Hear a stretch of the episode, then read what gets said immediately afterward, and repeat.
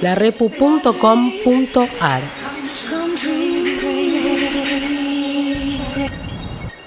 Diez años de mostrismo y autogestión. Unidos y Escupidos surge como una versión radial de, de la revista Maricones del Mundo Unidos y Escupidos. Y con mis propias ganas de hacer radio. Pero se transforma en otra cosa. Toma cuerpo propio y voz propia. Y orejas propias, porque algo que hemos hecho acá es escuchar. Escucharnos. Darnos ese tiempo de entrevistas larguísimas que hemos hecho y de las cuales han surgido diálogos maravillosos. Estas cuatro entrevistas que forman parte de este ciclo, a Marcelo Ferreira, Alejandro Modarelli, María Luisa Peralta y Manuela Trasovares, han sido un lujo. Y es por eso que queremos compartir con ustedes todo lo borrado, todo lo sacado tal vez por el tiempo, por porque de pronto los, tiempos de las computaciones no son los mismos tiempos de, de nuestras conversaciones. Esto es Unidos y Escupidos por la repu.com.ar. María Luisa me dice, preséntame como lesbiana y activista. Y si quieres como lesbiana y activista y anarquista. Pero no esas presentaciones largas que te tiran todo el currículum.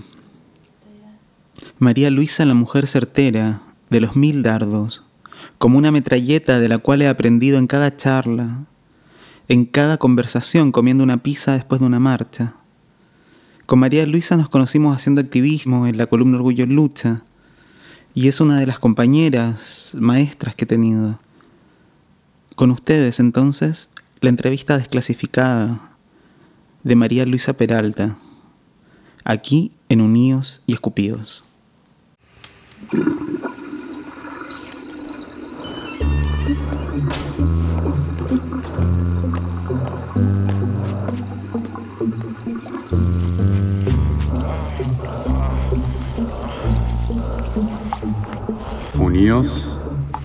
Y escupidos. Me gustaría en este episodio como trabajar puntualmente como estrategias para enfrentar a la ultraderecha. Perfecto. eh, que nos hables un poco de cómo, cómo tu activismo en torno a eso. Dale. Y a partir con eso y luego hablar un poco más de tu activismo más histórico que nos gustaría mm, dejar esa entrevista para, para algún otro episodio Sí, más adelante. Sí, sí, no hay ningún Así ya queda hecho. ¿Cómo, ¿Cómo te gustaría que te presente? Bueno, viste que yo me presento en todos lados como activista lesbiana y ya. Entonces todo. Puedes decir que soy activista lesbiana y anarquista y yo con eso ya estoy. Toda esta gente que te hace un largo se ve, es como acá lo único que importa es eso. Sí, si querés, mientras estoy hablando, ahí puedo decir que trabajo en Acajatá y contar que es Acajatá y ahí te, te, te introduzco la cuestión. Igual podrías contarlo ahora. ¿no? Estamos grabando, ¿no? Entonces podríamos. Ah, ¿cómo? ya estamos Ah, grabando. estamos grabando, así, de sopetón y sin ya. aviso. Eh, bueno, yo empecé a trabajar en Acajatá hace unos años, que es Acajatá, Equipo de Trabajo en Sexualidades y Géneros, que es una una organización dedicada a derechos sexuales, em, con un trabajo regional, ¿no? A nivel latinoamericano y caribe, lo cual es, es talleres de formación y la incidencia ante la OEA y secundariamente el Mercosur, y también un trabajo internacional en el ámbito de Naciones Unidas. Entonces nosotros trabajamos ahí, haciendo incidencia en esos dos lugares sobre todo. Esa es como nuestra tarea fundamental.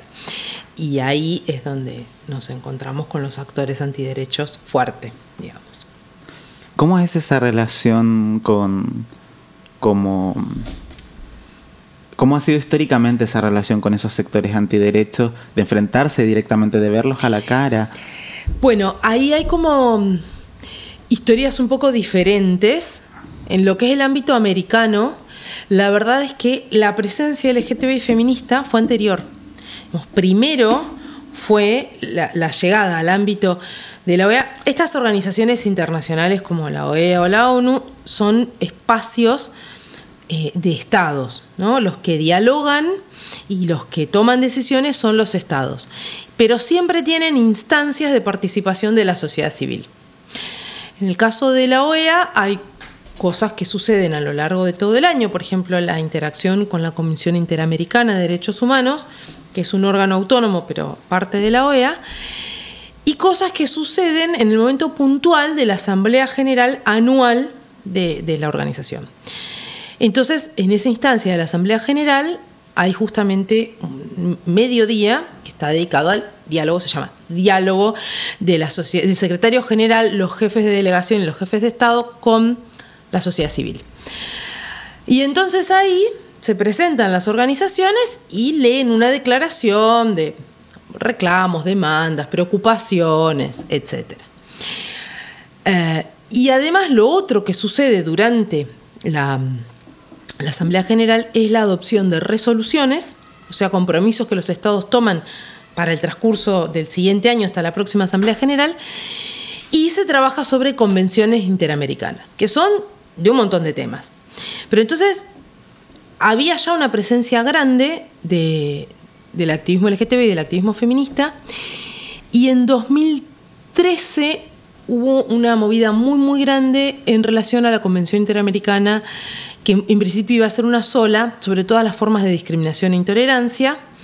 Estaba muy trabada, incluía los temas de racismo ahí adentro, pero como incluía las cuestiones sexuales, había estados que estaban de acuerdo con la parte de racismo o con otras cuestiones como discapacidad, pero no con las cuestiones sexuales. Entonces, finalmente se dividió y ahora hay una Convención Interamericana contra el Racismo, la Xenofobia y las formas conexas de discriminación y otra Convención Interamericana contra toda forma de discriminación e intolerancia. Claro, vos lees los títulos y decís, bueno, no se entiende por qué no está todo acá. Bueno, porque esa es la historia de, la discusión política con los estados. Eh, entonces ahí hubo una muy grande presencia de este activismo. En el 2016 fue enorme. Eh, y entonces no, en, 2016 fue en, la antigua, así. Esta presencia grande con las convenciones en 2013 y en 2016 empiezan a llegar los grupos antiderechos a la OEA. O sea, ellos ven que hay mucho movimiento, ven que se están moviendo estas convenciones, que tenemos un activismo ahí, y entonces empiezan a aparecer sectores más vinculados a la Iglesia Católica, ya sociedad civil, pero vinculados a la Iglesia Católica, fuerte y desde hará unos tres años una presencia evangélica muy fuerte, porque en un momento eh, se reúne una de las, de las veces en las que se reúne un congreso evangélico iberoamericano, y bueno, ellos se dan cuenta que para defender la agenda moral de derecha, que quienes sostenían eh, la defensa de esa agenda eran organizaciones católicas y que ellos como evangélicos no estaban presentes. Entonces deciden empezar a presentarse también los evangélicos en el espacio de sociedad civil de la OEA. Y deciden destinar recursos, o sea, van un montón, ponen mucho dinero, se organizan durante el año. Em, viajan, llevan sus cosas de medios, de videos, tienen como mucho despliegue ahí. Entonces lo que viene pasando en los últimos años, salvo estos dos, que la cosa fue virtual, es que nos encontramos ahí, efectivamente, en el mismo espacio. Porque además, eh, la Asamblea de la OEA es una cosa corta. En la ONU hay sesiones que son de semanas. Por ejemplo, el Consejo de Derechos Humanos tiene sesiones que duran tres semanas. Acá no, la Asamblea General son este primer mediodía del diálogo del secretario general con sociedad civil y después dos días enteros de la plenaria propiamente dicha entre estados de la Asamblea General. Entonces lo que sucede es que la mayoría de las organizaciones de sociedad civil van solo al primer día, donde estamos todos, organizaciones indígenas, campesinas, de niños, migrantes, personas con discapacidad, eh, defensores de presos, todo el mundo estamos ahí. La mayoría se van después de ese día, porque bueno, es costoso, muchas veces no hay recursos para pagar alojamientos por más días, etc. Y además, bueno, mucha gente no le encuentra mucho sentido mucha utilidad quedarse los demás días. Acajata es parte de una coalición de organizaciones LGTB y de trabajadoras sexuales de Latinoamérica y el Caribe. Y esta coalición es la que hace incidencia ante la OEA. Y somos como 60 organizaciones. Entonces, cuando nosotros vamos a la Asamblea General, somos alrededor de 40, 50 activistas una masa literal de activistas. Estamos el primer día y nos quedamos los otros días. Casi todos los demás se van, pero los antiderechos también se quedan. Ellos pueden pagar alojamiento, ellos tienen recursos, ¿entendés? Entonces, las organizaciones campesinas se vuelven, los antiderechos se quedan, nosotros nos quedamos. Así que además es un enfrentamiento básicamente directo entre ellos y nosotros. Y nos quedamos porque em, de esos dos días, en un día y medio, o sea, en el primer día entero y en la mañana del segundo día, se terminan de discutir lo que pueda haber quedado pendiente de estas resoluciones. En general, hay resoluciones que son sobre, no sé, comercio, em, control de armas y una resolución general de derechos humanos. Antes eran separadas, una para niños, otra para migrantes, otra para mujeres. Ahora todo es la resolución general de derechos humanos. Y a veces hay secciones donde faltan cosas, esto, terminar de, acordarlas y se terminan de debatir ahí. Entonces, nosotros como sociedad civil, ahí solo podemos estar de público, ¿no? ¿no? ¿no? podemos pedir la palabra ni nada. Pero, mientras tanto, mientras eso sucede, sí podemos hablar con los representantes de los estados. Entonces, durante ese día y medio, tenemos mucho trabajo de incidencia, de lobby, hablando con las misiones de los estados para negociar que si esta palabra, que si la otra, para insistirle, a veces para darles argumentos a los que son aliados nuestros, a veces para decir, bueno, em, si finalmente tal mención va a quedar tan distorsionada sobre determinado tema, mejor sáquenlo del todo. Bueno, cosas así. Entonces ellos también se quedan para hacer lo mismo para terminar ahí de, retocar alguna cosa. Eh, y bueno, y ahí estamos, ¿entendés? Entonces, eh, todo además tiene que proceder con muchas formas, ¿no? Con mucha, mm, al menos una externalidad de cortesía. Igual, ha habido momentos donde se arman situaciones de enfrentamiento muy directo, típicamente en los baños de mujeres. Lo que nos pasa, lo que nos ha pasado de 2016 para acá, en 2016 fue una bataola infernal, pero en 2017 hubo algún incidente también, eh, y en 2018 también, 2019 que fue Medellín, no, es eso, que estamos en el baño, entonces están las católicas y las evangélicas, y cuando van las compañeras trans, se arma un bodrio, no las quieren dejar entrar, gritos, insultos, las quieren echar. Bueno, nosotras intervenimos también, las lesbianas y bisexuales sí de la coalición, como ha habido algunas estaciones muy locas con los baños. En 2017 la Asamblea General fue en México. México tiene como un compromiso muy fuerte eh, con los derechos de las personas LGTB. Es parte de lo que se llama el Core Group, el grupo de apoyo a los temas LGTB dentro de, la OEA. Y son los que mueven ahí mucho la resolución, el reconocimiento de derechos, etcétera. México es un aliado muy, muy fuerte. ¿No? Entonces, cuando México fue anfitrión de la Asamblea General, ellos tienen un, organismo que se llama CONAPRED, que es el equivalente del INADI argentino, ¿no? Recibe las denuncias de discriminación. Tiene un poco más de ejecutividad, puede convocar a las partes y lo demás. Entonces habían instalado en el espacio donde funcionaba la, asamblea una oficina del CONAPRED y se podían ir a hacer denuncias ahí mismo y habían puesto además em, guardias en los guardias de esta cosa de seguridad, digamos, en los baños. En los baños, ¿entendés? O sea, una disputa en los baños. Igual hubo un incidente con una compañera trans de República Dominicana bueno, y fuimos, hicimos la denuncia en Conapred, se la tomaron todo, pero digo, había una presencia muy fuerte del Estado mexicano ahí sosteniendo la situación. La vez anterior que había sido en Guatemala, Guatemala que es un Estado totalmente antiderechos, que está muy en contra de los derechos de las personas LGTB, bueno, no, los dejó hacer. Y de hecho, este año la Asamblea General, de nuevo el anfitrión era Guatemala, pero se hizo virtual. Y si bien a nosotros nos quita mucha posibilidad justamente de la incidencia directa con, los estados, que sea virtual, en un punto lo preferíamos porque era ir a un territorio donde no es solo la sociedad civil, sino el Estado el que sostiene mm. y alienta las posiciones antiderechos. Entonces te dificultan mucho el trabajo, eh, pasa que a veces nos dicen, bueno, no, no hay espacio. Mira, incluso tenemos como dos discusiones en paralelo. Una es nuestro sector con el sector antiderechos. Y por otro lado, una discusión entre los estados y la sociedad civil. Los estados que tratan de, es una tendencia que ocurre también en ONU, de restringir los espacios de participación.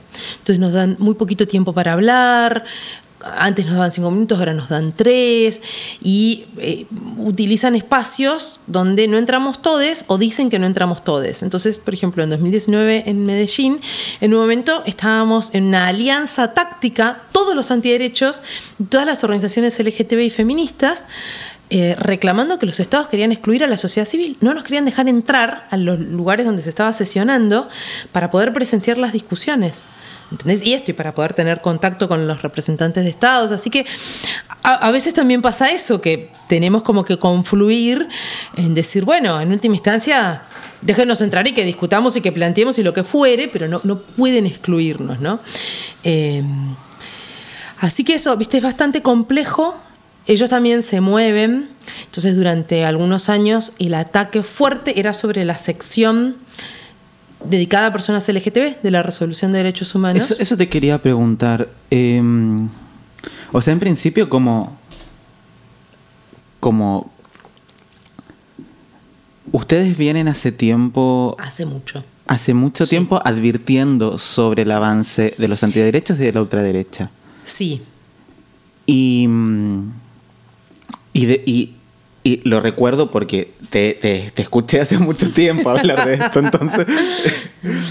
y, y, es fuerte ahora verlo tan cerca, cada vez más cerca. Sí, sí porque, bueno. Incluso yo, yo entré en 2016 a Cajatá y empecé ahí a meterme en la cuestión de la OEA, pero eh, la coalición viene de 2006 y en, y en 2008, la primera vez que entró en, en una resolución sobre temas LGTB lo había presentado Brasil, porque bueno, era otro contexto en Brasil, ¿no? Brasil también fue un gran defensor de, las posiciones nuestras hasta Bolsonaro, hasta Temer.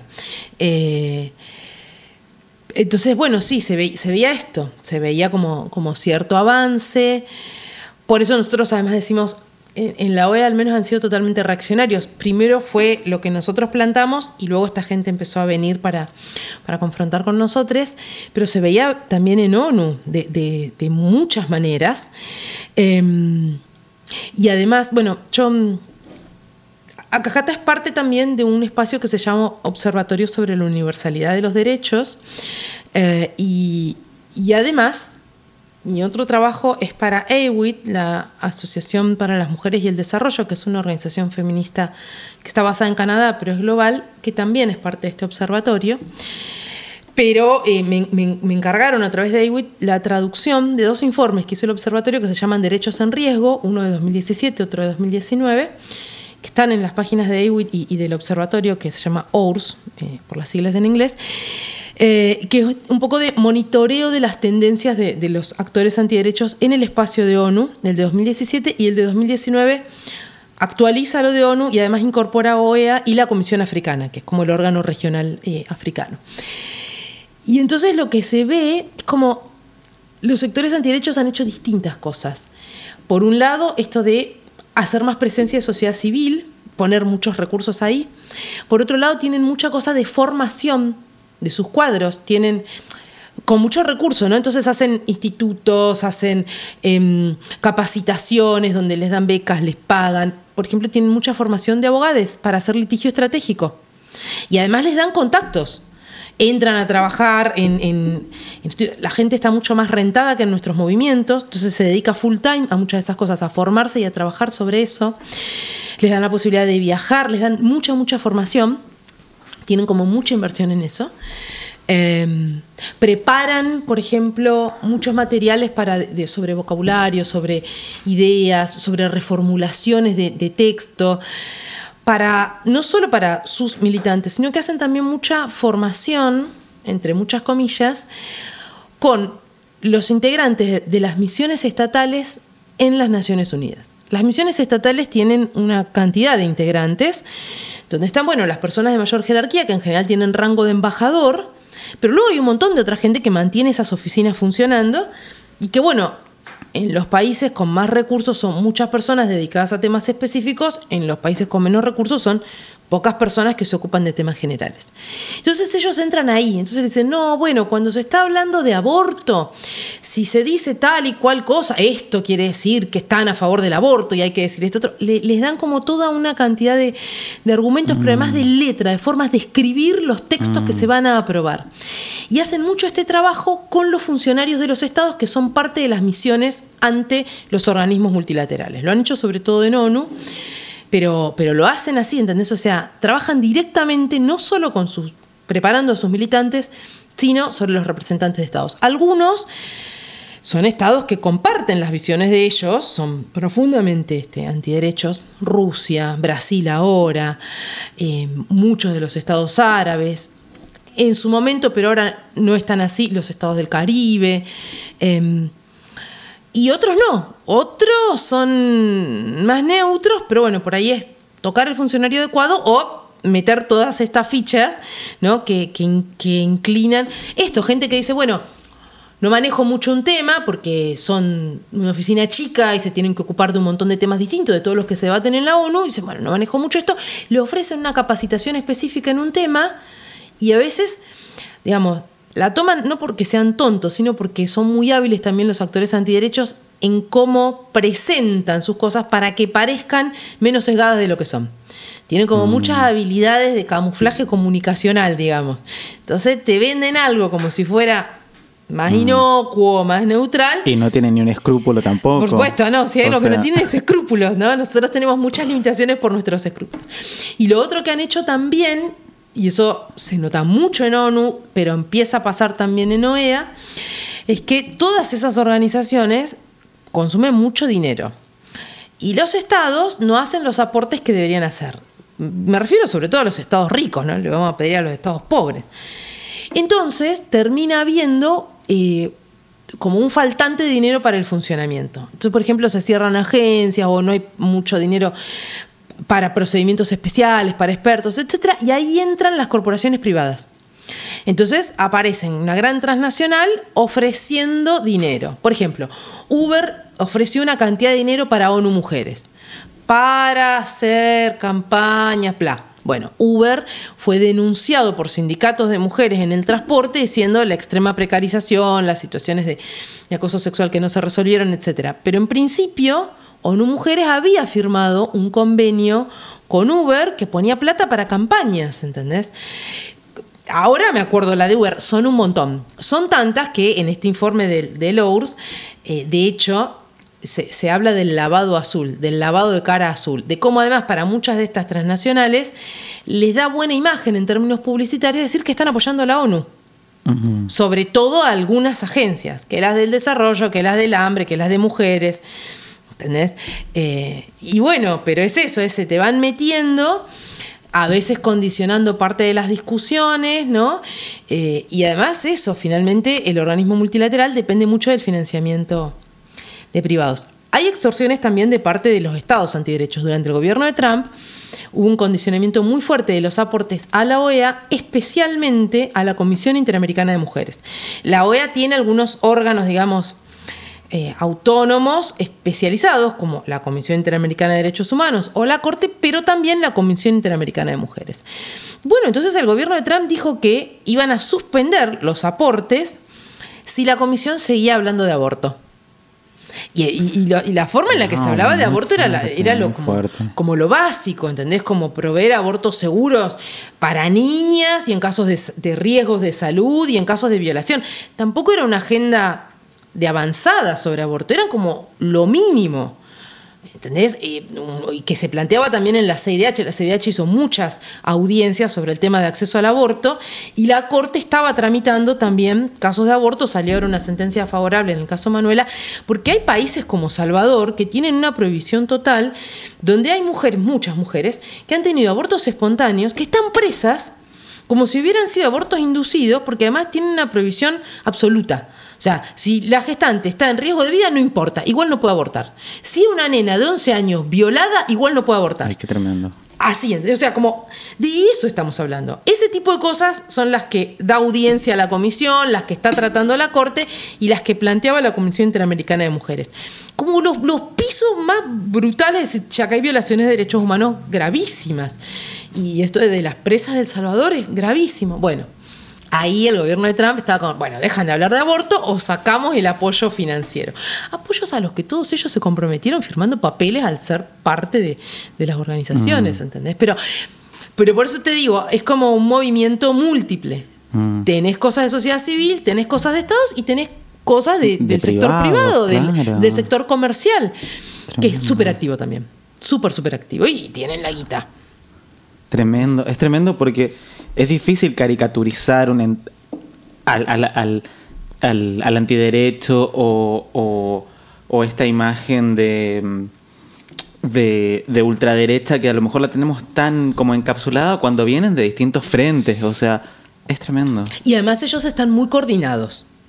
Están muy coordinados entre, por ejemplo, em, entre, entre distintas religiones. Porque pensamos, ah, Bergoglio. Ah, y los católicos. Bueno, no. Es mucha gente.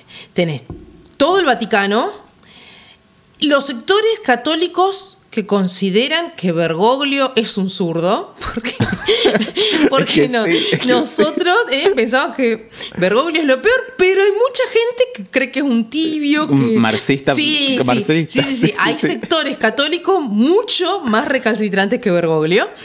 Eh, por ejemplo, la organización El Yunque de México, que son un grupo católico extremista integrista de ultraderecha con muchos vínculos con Vox, el partido político español. Vox que además eh, armó hace unos meses, no, me- la pandemia me alteró un poco la percepción temporal. No estoy segura si a fines de 2020 o inicio de 2021 publicaron una carta de Madrid que reúne a las derechas de la iberósfera. Ellos hablan de la iberósfera, son No, recoloniales. son tremendos, son tremendos. El CID, pero Así. tremendo. No. Y ahí están un montón de firmas de políticos de los partidos legales que se presentan a elecciones democráticas en nuestros países.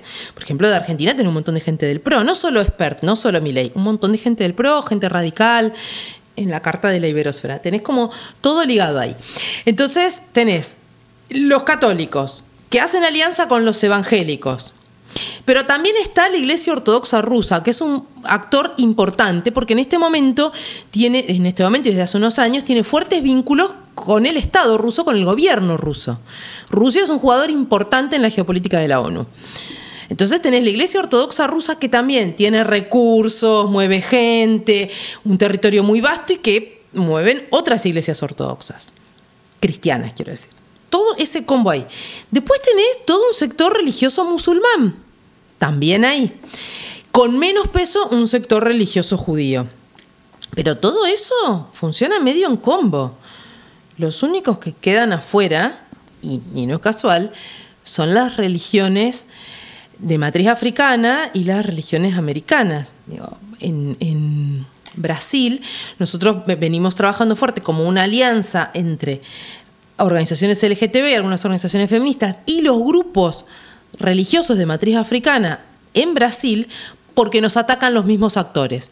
Y venimos diciendo, esta gente que dice defender la familia, defiende un tipo de familia. Dicen defender la religión y la libertad de religión, defienden una religión. Con una matriz racista, heterosexista. Y, son, muy, son muy minoritarias las religiones de matriz africana en- en Brasil. Pensaríamos que no, pero sí, porque había un crecimiento gigantesco de los evangélicos y los ataques que reciben son muy racistas. Porque además tienen como otras posiciones sobre la sexualidad, muchísimo menos dogmáticas, muchísimo más abiertas. Eh, entonces, bueno, denunciar estas cosas. Pero tenés ahí, se organizan a través de, de sus diferencias religiosas. En un momento no les importa, ¿entendés? Claro. O sea, y hay cosas en las que son mucho más hábiles que, que- que nuestros movimientos. Nosotros nos enroscamos. Ah, no, acá tenemos una palabra que no podemos firmar este documento porque esta palabra es gravísima. A esta gente no le importa, ¿entendés? En un momento se juntan, tienen un montón de diferencias, se juntan para aplastarnos y les da lo mismo. Después se van a seguir peleando, pero primero nos van a tratar de aplastar. Se juntan también en, en esto, ¿no? En hacer alianzas entre partidos entre regiones, tienen mucha organización. Vos ves, por ejemplo, en, las asambleas de la OEA, presencia de los grupos españoles, como Hazte Oír. Hazte Oír y, ¿Cómo se llama? Su. Bueno, me sale Change, eh, que no es Change. eh, tienen. ay, ya me va a venir. Citizen Go, ahí va. Citizen Go y Oír, que son dos plataformas tipo change.org, plataformas de juntar cosas, son españolas, eh, ellos están muy ligados al partido Vox ahora, aunque son muy anteriores a la fundación de Vox, tienen un montón de guita, entonces se dedican a juntar firmas en peticiones contra cosas, contra leyes en España, contra leyes en, en países latinoamericanos, contra cosas que se hacen en la OEA, entonces hacen muchas tácticas de efecto, ¿no? Entonces una de las veces no me acuerdo. Si está. Iba a salir una mención a la opinión consultiva 2417 de la Corte Interamericana que habla sobre identidad de género y sobre matrimonio igualitario. Y esta gente les llevó así unas pilas de impresiones de los miles de firmas que habían juntado en sus plataformas para decir todas estas personas están en contra". No, no. Es mucho, mucho golpe de efecto. Es tremendo. Son españoles y se presentan en la OEA y están siempre en las cumbres de las Américas también, que es otra reunión periódica que, tiene eh, la OEA. Van, están ahí, tienen vínculos con las organizaciones religiosas y políticas de nuestros países, ¿entendés? Mueven esto del el bus de la libertad, que, es de España, el, con mis hijos no te metas, y lo han hecho salir de gira por toda América. ¿Entendés? Entonces, tienen mucha organización, tienen muchos recursos y tienen mucha organización. Y manejan, pero envidiablemente, todo el tema de comunicación y de redes sociales. En muchas cosas comunican mucho mejor que nuestros movimientos. Tienen una cosa más directa, más llega, no tienen escrúpulos, no tienen sofisticación, es como, son una topadora, pero usan mucho mejor las redes, la virtualidad. ¿Cuáles Sí. son las estrategias que usan los antiderechos hoy? Bueno, eh, tienen varias. Una es esto de usar mucho todos los medios de comunicación. Ellos generan muchos contenidos propios, videos, tienen sus canales, usan todo, usan mucho YouTube, pero usan mucho Instagram también, usan Facebook, tienen gente de distintas edades, van a pleno con todo eso. Eh, como manejan muy bien las plataformas. Y en términos de discurso, lo, lo que venimos viendo es lo que eh, un investigador argentino que se llama eh, Ba- Bayone llamó la secularización estratégica, donde ellos han dejado, una gran parte de esos actores han dejado de lado el discurso netamente religioso. No te hablan de la Biblia. Algunos sí, porque está- también todo tiene su función, ¿no? Siempre hay que tener claro que el sector antiderechos es un movimiento grande, heterogéneo, con distintas corrientes, ¿no? Entonces algunos siguen con el discurso religioso, pero la gran mayoría no usa un discurso religioso. Lo vimos, por ejemplo, en Argentina en el debate de aborto. Hubo poquitos que hablaban de la Biblia. La mayoría de los antiderechos hablaban del derecho a la vida, el artículo 4 de la Convención Americana, del ADN, de bla. Entonces, es un lenguaje secular. Y además hacen cooptación del discurso científico, cooptación del discurso de derechos humanos y cooptación del discurso feminista también. E incluso de cierto discurso progresista, como ciertas retóricas antiimperialistas. Entonces, por ejemplo, ellos usan mucho el tema de la colonización cultural. Conceptos surgidos del campo anticolonialista, progresista, eh, entonces dicen que, bueno, no, que hay toda una cantidad de derechos humanos que no hay que cumplirlos, los estados no están obligados porque van en contra de su tradición, su cultura y sus fundamentos religiosos. Y, y- y son parte de una avanzada de los países occidentales para imponer la colonización cultural. Entonces te, te dan vuelta, eh, atacan mucho el tema de la universalidad, porque el fundamento de los derechos humanos es que son universales, inalienables, interrelacionados e indivisibles. Va todo junto. Y es claro, vos no podés hablar de un derecho a la vida de verdad si no estás garantizando de derecho a la atención de salud, a la vivienda, a la comida, al agua potable, digo, los derechos económicos, sociales, culturales y ambientales que parece que fueran una cosa muy de lujo. Bueno, no, son tan básicos como el derecho a que no te torturen, a que no te ejecuten. Eh, entonces, te usan ese tipo de cosas. Te usan mucho el, el- el discurso pseudocientífico, que lo tienen tan. Digo, tienen tanto puesto ahí Ah, no, no, está, Ah, está todo bien. Que incluso hacen como sus propias publicaciones paralelas. Yo digo que es un discurso pseudo- pseudocientífico porque no se rige según normas muy estándar de la discusión científica. Por ejemplo, publicar cosas en revistas que tengan una revisión de pares. ¿no? Vos mandás un trabajo, una revista científica de biología molecular o de sociología, y hay una revisión de pares que dicen, bueno, sí, esto cumplió con una metodología aceptable, los resultados están bien interpretados. Hay un, control de calidad, digamos. Esta gente no hace eso. ¿Entendés? Publican en, revistas que han armado ellos, arman institutos para validar una pertenencia institucional. eh, y por supuesto dicen además cosas que están mal. Cada vez que hablan de biología dicen cosas que están mal directamente. Yo como soy bióloga me enojo mucho con eso. Pero también lo mezclan todo mucho con cierto sentido común, con imprecisiones, con temores y bueno, prende.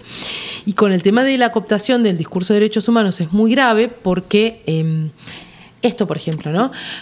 acuden a lecturas muy parciales de los instrumentos internacionales, a veces nuestro propio sector, que viene también desde, desde ciertas críticas a la modernidad, viene como maltratando mucho al marco de derechos humanos, entonces no hay tan buena formación y no se defienden tanto algunos conceptos y algunos instrumentos. Acá en el debate sobre aborto hubo muy pocas intervenciones que citaran la normativa internacional para argumentar en favor del derecho al aborto. Los que más acudían a los instrumentos internacionales eran los actores antiderechos, que hacen una lectura, como digo, muy recortada. Entonces, ponele, agarran eso, ¿no? El artículo como estaba en la Convención Americana o en una convención de Naciones Unidas. Después de eso, después del momento histórico en el que las cosas se firmaron, que a lo mejor fue la década del 40, del 60 o del 80, hay un montón de otras cosas que pasan, que es la interpretación de los textos.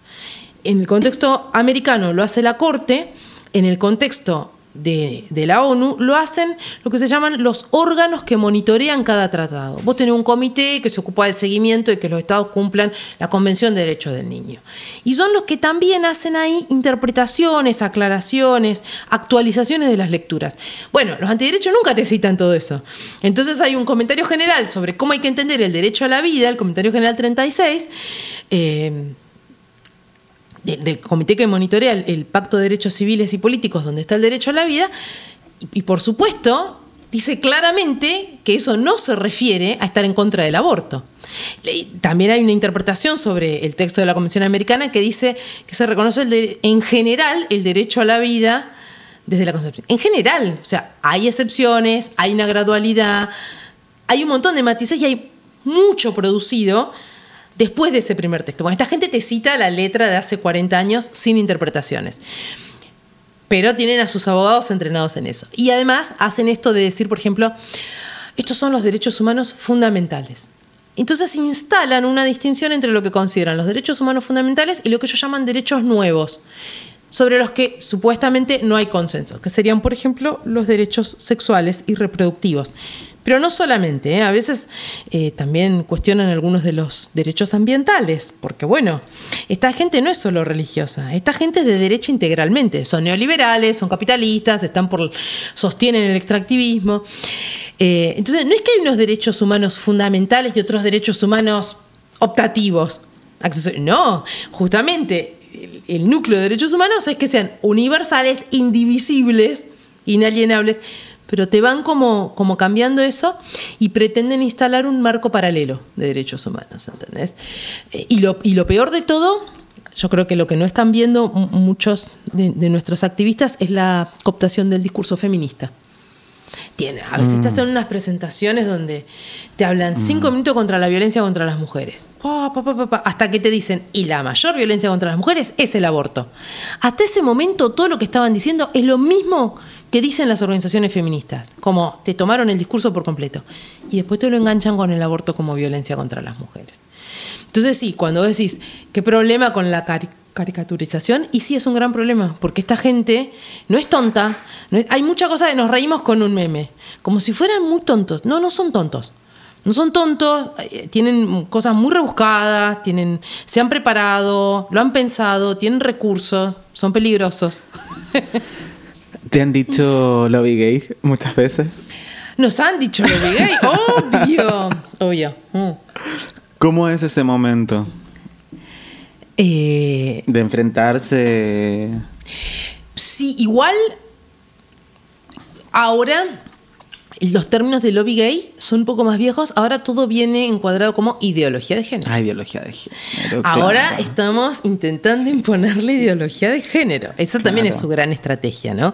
Eh, desvirtuar todo lo que se ha producido en términos políticos y académicos sobre el género y la sexualidad, diciendo que esto es una ideología. Eh, como si una ideología en sí misma fuera algo malo, ¿no? Y como si la gente viviera sin ideologías. Y además no, esto no lo es. Pero, mm, pero bueno, sí. eh, y estás ahí y tenés que escucharlos y tenés que decir otra cosa. Depende en qué esta- instancias estés, digo. Me parece que estas instancias multilaterales en general tienden a ser más civilizadas, sobre todo porque no tenemos mucha conversación directa. Unos leen lo suyo, otros leen lo suyo, bla. Y hablas con los representantes de estados medio individualmente, o sea, nosotros en un momento, ellos en otro momento. Pero a veces la cosa es cuando estás en espacios más amplios, ¿no? Como, nada, debates parlamentarios, e- ese tipo de instancias así, medios. Bueno, y te van a decir esto, que estás imponiendo ideología de género, que, mm, que- que estamos queriendo hipersexualizar a los niños. Siempre hay el recurso de los niños, ¿no? Como que somos re peligrosos para los niños. Hay, igual sí sigue habiendo este recurso a decir que fuéramos un sector con muchísimo dinero y con un gran plan. Eh, De homosexualizar el mundo. O- oye, Imagínate, ojalá, ojalá tuviéramos los recursos ojalá- y el ojalá plan. tuviésemos el poder pero no, el- no pasa. el rayo homosexualizador.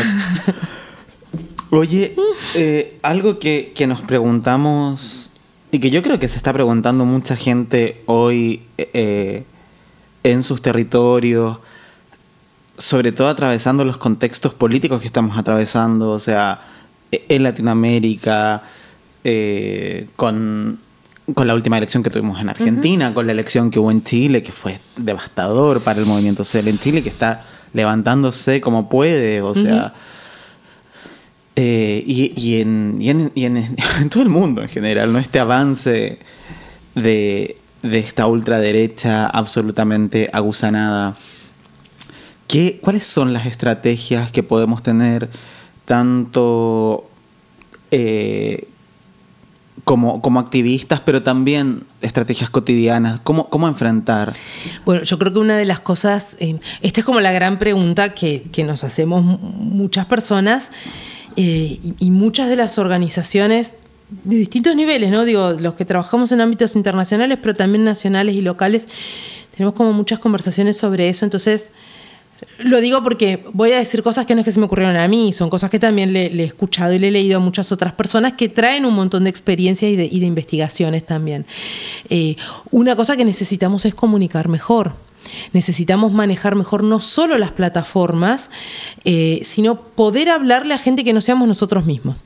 Tenemos el problema de estar en la burbuja, eh, le, le- le predicamos a los creyentes, ¿no? hablamos con gente que ya está convencida de lo mismo que nosotros, nos cuesta bastante llegar a otras personas. Y un poco por esto, ¿no? De que nos quedamos con, con- con mucho enroscamiento. A veces empezamos a tener tanto prurito en cómo nombramos cada cosa, no solo las cuestiones sexuales, sino cada cosa, que finalmente es muy difícil hablar. Muy difícil hablar entre nosotros. Ni te digo con la gente que está como por fuera de nuestros micromundos. No se entiende por ahí lo que estamos diciendo. Entonces hay que eh, evitar la, so- la sobresimplificación, pero hay que buscar una manera de comunicar que sea más directa. Em, hay que hacer lugar también un poco a, poder escuchar y a poder distinguir que hay personas que repiten estas cosas, algunos porque tienen efectivamente una convicción ideológica, una agenda, bla, pero otra- muchas otras personas porque simplemente ese mensaje de la ultraderecha le está resonando en algo que le pasa, ¿no? Hacer lugar a eso, a, no pensar que toda la gente que está diciendo algo tiene una convicción y nos quiere eliminar y bla. No todo es un enfrentamiento, ¿no? Ha- hace falta como mucho más diálogo. Una de las cosas es que hay mucha gente que tiene mucho malestar y mucho miedo. Son momentos donde la gente tiene mucho malestar y mucho miedo. Miedo de muchas cosas, ¿no? Digo, justamente porque son momentos tan complicados en lo económico, en lo político, aparece un montón de, in- de incertidumbre. La gente tiene mucha angustia de cómo va a resolver lo económico, qué va a pasar. Y una sensación también de que el mundo está cambiando muy rápido. En, en términos de lo sexual y lo genérico, en términos de lo tecnológico, en términos de la organización política, todo sucede muy rápido y hay mucha gente que también tiene temor con eso, de sentir que no puede seguir el ritmo de lo que está pasando, que se va a quedar afuera, que es un mundo en el que no va a haber un lugar para esas personas. Eh, Y la, y la gigantesca exclusión económica, por supuesto, como ahí, ¿no? Entonces, hacer lugar a esas inquietudes, a esos temores, ¿no? Pensar, ah, este es un facho de mierda. No, esta es una persona que a lo mejor esto no, no es, no, no está viendo cómo, cómo lidiar con todo esto y, y no perder para nada de vista lo económico, porque ese también es un lugar en el que esta gente hace hincapié. No solo porque tienen mucho puesto en la asistencia social, donde han desplazado a la acción del Estado, sino porque también en su estrategia eh, tienen esta cuestión de fracturar las necesidades y los derechos de las personas y decir, bueno, no hablemos ahora de aborto o de reconocimiento de las personas trans, porque acá la gente no tiene agua potable. Y de lo que hay que hablar es del agua potable y del medio ambiente y del cambio climático. Esto lo hacen un montón y lo hacen muchos los jóvenes antiderechos. Como que hubiera unas urgencias más que otras. Bueno, no, la verdad es que hay personas trans que no tienen acceso al agua potable, necesitan que hablemos de todo al mismo tiempo. Entonces también como marcar esto, ¿no? Como marcar que no es que eh, hay una mayoría de gente normal y otras personas locas y, y alienígenas que viven en una burbuja, sino como esto también nos pasa, ¿no? Poder mostrar que esas divisiones que se intentan instalar, bueno, no son. Somos parte de todo eso también, también nos pasa, digo, me parece que hay que, eso, como que, sí, sí, con la gente de Vox nos vamos a enfrentar, pero con la gente que está haciendo el corte de ruta porque no tienen gas en la villa, tenemos que poder dialogar, ¿no? Y entonces, claro, por supuesto, hay cosas que les aparecen en términos de consumos de las clases medias, extravagancia de personas adineradas, que no le va a importar nada. Pero cuando tenés ahí una cosa de decir, che, esta gente es tu propia gente, ¿qué es lo que se vio claramente? Hoy estaba hablando del 2001. Lo que se vio claramente con el movimiento piquetero. Cuando en los encuentros nacionales de mujeres empiezan a entrar masivamente las travestis, no fue por vía del feminismo clase media ilustrado, fue por vía de las piqueteras. Justamente muchas de las feministas terfas que ya estaban dando vuelta y que siguen y son un gran problema, querían que las travestis no estuvieran en los encuentros. Y yo me acuerdo de estar en 2003 en Rosario, que fue el momento como del cambio radical de los encuentros, porque fue el momento de la entrada masiva de las piqueteras, y con ellas había un montón de travestis que estaban en los mismos movimientos piqueteros. Y las compañeras decían, si la compañera travesti está conmigo en el corte de ruta, ¿cómo no va a estar conmigo acá en este encuentro? Entonces, ahí cuando podés hacer esa, esa alianza, ahí es cuando, cuando podés mostrar la interseccionalidad en el sentido de la gente no tiene vidas unidimensionales, la gente no es solo pobre, solo gay, solo racializado, solo trans, sino que la gente es todo eso al mismo tiempo. Y decir, la interseccionalidad no es un concepto académico, sino que es la vida misma. Ahí lográs justamente un punto de, de romper esos enfrentamientos y sobre todo la deshumanización, porque aparece mucho en estas estrategias de la derecha deshumanizar a ciertos grupos de personas, lo cual las deja expuestas a las violencias. ¿no? Para poder atacar a alguien, primero tenés que hacer un paso de alejarte de esa persona. Ese paso es la deshumanización. Entonces, confrontar esa deshumanización, mostrar los puntos en común en las diferencias, es una estrategia importante. Y yo creo que lo otro que hay que hacer es no subestimarlos. No subestimarlos. ¿entendés? Hay que tomárselos en serio, hay que, hay que ver qué están haciendo, hay que formarse, hay que, digamos, volver a, a esta cosa de la formación. La formación como una cosa cotidiana, como una cosa militante, como una cosa académica, entre pares, popular, todo junto. Necesitas todos los modos de producción y circulación de ideas y saberes, ¿no? Em, y com- porque también hay como últimamente una cierta tendencia un poco peyorativa hacia ciertos modos del saber y ciertos modos de producción de ideas, una cosa medio antiintelectual que francamente es muy negativa, me parece. Es como, bueno, no, necesitamos formarnos y formarnos esto, ¿no? Pudiendo escucharnos y prestando atención a lo que están haciendo. Yo creo que uno de los problemas grandísimos es subestimar a esta gente. Eso, eso sin duda. Totalmente. Y sobre todo en un contexto que es algo que, que venimos conversando acá, eh, donde no hay una profundización de las, de, de las problemáticas que estamos atravesando. Sí. O sea, eh, mientras más superficial sea lo que te estoy diciendo, mientras más acotado sea el contenido que te estoy diciendo, mientras más fácil sea de poner en una plaquita para que la gente la comparta en sus computaciones, Sí. va a ser más fácil y más vendible. Sí, sí. Por eso digo esto de eh, hay que volver a cierta cosa de, de formación, cierta cosa de sofisticación en, el- en la elaboración, en la escucha, ¿no? Decir, bueno, no me voy a quedar con una plaquita de dos renglones, poder leer, poder escuchar. em, porque además, y, y en esto de decir, bueno, poder profundizar y, no subestimar. Por un, poco, por un lado, esto que te decía, bueno, hay un montón de situaciones donde pretenden que no nos importan como los temas económicos que nos atraviesan totalmente. Y, y por otro lado, eh, la enorme cantidad de poder que tiene esta gente. O sea, hay que tener también cierta estrategia de construcción de poder. Acá estamos hablando de gobiernos europeos como el de Hungría, que prohibió que las universidades enseñaran currículas de estudios de género. O sea, este nivel, junto con estados como Ecuador, desde el gobierno de Rafael Correa, que parece que de esto nadie quiere hablar, que avaló la existencia de clínicas que se presentan como clínicas de rehabilitación de adicciones, que son de las llamadas terapias de conversión, que son modos de tortura. Lo dijo el relator especial de Naciones Unidas sobre la tortura. Eh, las clínicas de eh, terapias de conversión son modos de tortura, tratos inhumanos, crueles y degradantes. Entonces, eh, hay unas avanzadas de, un poder gigantesco. Y esto, ¿no? O sea, te hablan de ideología de género. Fíjate cómo aprendió ese concepto. Todo el mundo habla de ideología de género. Le preguntas, hay encuestas que han hecho compañeras de Colombia que se dedican mucho al sondeo, ¿no? De. de mm, de- de cómo están las cosas que le importan a la sociedad en general. eh, y muchísima gente que no te podría ni decir mucho de qué se trata, igual conocen el concepto y mucho igual lo respaldan, lo de la ideología de género, ¿no? Porque bueno, también esto, ellos sí hacen una cosa de sobresimplificar y hay mucha gente que bueno, no, que está en una cosa de pereza, pero también sabes por qué me parece que hay una cosa de, de- de pereza de parte de sectores más progresistas, porque tienen una idea que no sé de dónde la han sacado, porque la evidencia demuestra que es falsa, de que los cambios son irreversibles. ¿No? Acá cuando fue la elección en la que ganó Macri, había una enorme cantidad de personas LGTB que iban a votar al macrismo. Muchos militantes kirchneristas discutían con ellos, diciendo, bueno, no, pero ahora tenemos estas leyes. Y estas personas que iban a votar al macrismo le decían, bueno, justamente las leyes ya están, y ahora, bueno, había como un malestar con la situación económica y por algún motivo inexplicable pensaban que con el macrismo iban a estar mejor. Eh, pero le decían, bueno, estas leyes ya están, no, esto ya está, esto ya se logró, la sociedad ya cambió. No, la sociedad no cambió nada.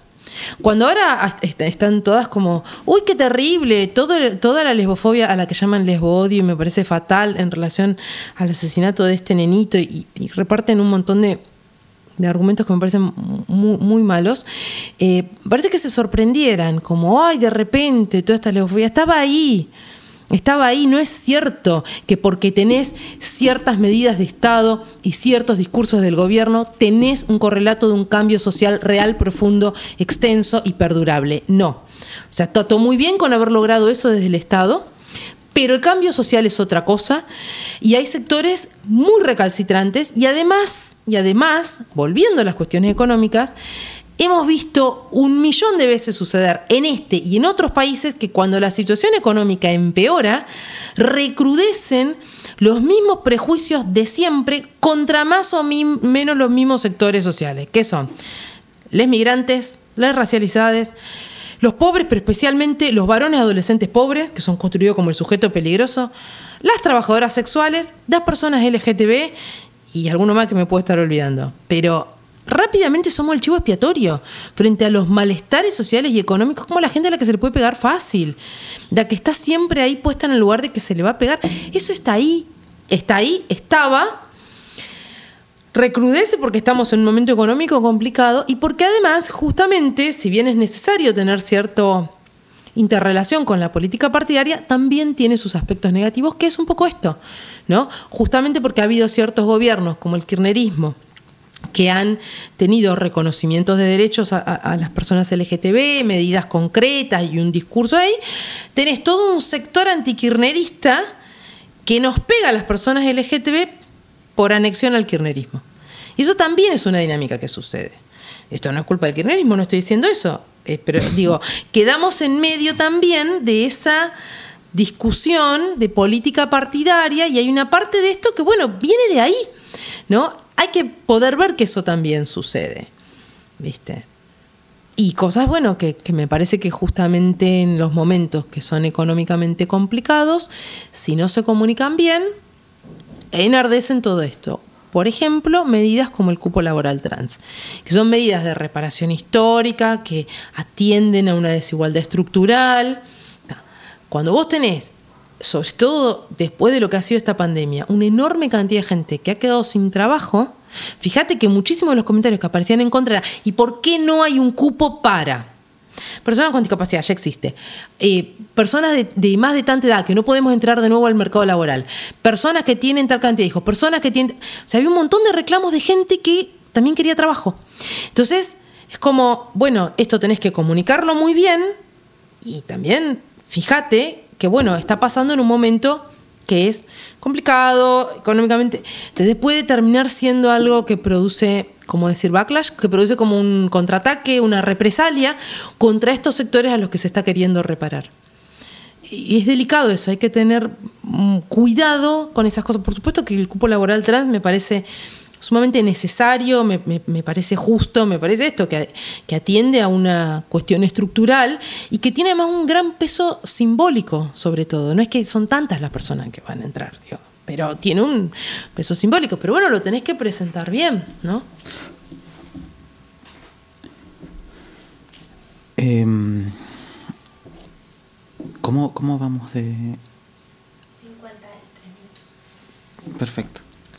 Igual lo más probable es que dejemos una parte en este capítulo sí, y hagamos otra. Igual me encantaría sacarla así como está. Yo, yo querría decir algo más y vos después ve cómo lo editas. Sí, sí, sí, por favor. Eh, no, en esto que vos decías de cuáles son las estrategias, para mí hay otra cuestión que es importante y es no abandonar terrenos no ceder temas y, poder asumir también ahí temas que son propios y que a veces no son homogéneos en nuestras comunidades. Por ejemplo, el tema religioso y el tema de las familias. Dos lugares donde los antiderechos hacen mucho pie, la cuestión de la familia y la cuestión de la religión. De muchas maneras, ellos muchas de las cosas te plantean, por ejemplo, que están en contra de la Convención Interamericana contra toda forma de discriminación porque vulnera su libertad religiosa porque ellos, bueno, su religión les manda a discriminarnos. Entonces vulnera su libertad religiosa. Entonces hay como toda una cosa, por ejemplo, nosotros veníamos mucho con el tema del Estado laico, pero el concepto de Estado laico, que por supuesto lo voy a seguir defendiendo y que está muy bien, para mucha gente, fuera de, de ciertas discusiones políticas y activistas, no se entiende tanto y tienden a pensar que es un ataque a su religión. Entonces cambiar ahí la forma de presentar y además decir, la libertad religiosa y, las cuestiones religiosas son importantes también para las personas LGTB, también para las trabajadoras sexuales, también para las feministas. Tenés mucha gente para quien eso es importante. De hecho, una de las cosas interesantes es Alba Rueda, ¿sí? una activista trans, que además es la subsecretaria de diversidad del Ministerio de Mujeres Género y Diversidad de la Nación, tiene una demanda contra la Iglesia Católica que está llegando a la Corte Suprema de Justicia porque la Iglesia Católica no la reconoce con su nombre Alba Rueda, sino con el nombre que tuvo en el bautismo. Y la Iglesia pretende que está al margen de la legislación civil, de la ley de identidad de género, que manda a rectificar los registros. Entonces, Alba le está denunciando como persona religiosa, como persona católica, en nombre de su derecho a la libertad religiosa y a practicar su culto en los contextos latinoamericanos el concepto de religión y el concepto de familia son súper importantes en la vida de la gente, mucho más que otras cosas. Entonces, bueno, decir, ellos no están hablando por toda la religión, ni por todas las religiones, ni por todas las personas religiosas. Y lo mismo con la familia, porque la verdad es que realmente tienen un modelo de familia que es súper heterosexista, pero además es muy racista, es una, una única forma de configuración familiar nuclear. Entonces lo que queda afuera no son solo nuestras familias LGTB, son un montón de otras formas familiares que tienen otro fondo cultural, étnico, valioso, otras formas de organizar la vida, ir por ahí. Entonces, sí, nosotros también defendemos la familia. Defendemos otras familias, en todo caso la diversidad familiar. Lo que pasa que también ahí tenés que poder volver a ciertos debates dentro de los movimientos que todavía el movimiento LGTB y el movimiento feminista, la verdad es que están como súper atrasados en poder entender mucho de lo que está pasando ahí con las familias. Y, y de hecho hay gente que, que ve como el tema de la religión como un lugar de, de, confrontación de los antiderechos, el ataque a las personas trans, ¿lo ven? No se están dando cuenta que uno de los campos de batalla más fuertes es la cuestión de las familias, justamente por las familias LGTB. Estamos discutiendo ahí en términos legales nacionales, en términos internacionales, una disputa de conceptos muy fuerte. Y no, no hay que abandonar terrenos. Entonces nos quedamos con esto de seguir, de salir de la burbuja, de la interseccionalidad, del diálogo, de no subestimar a los antiderechos, Eso, eso creo que es lo fundamental. formarnos, discutir, conversar, escuchar, dialogar y no abandonar terrenos. Sí, totalmente. Eh, muchas gracias María Luisa. Gracias, Pabli. Muchas gracias.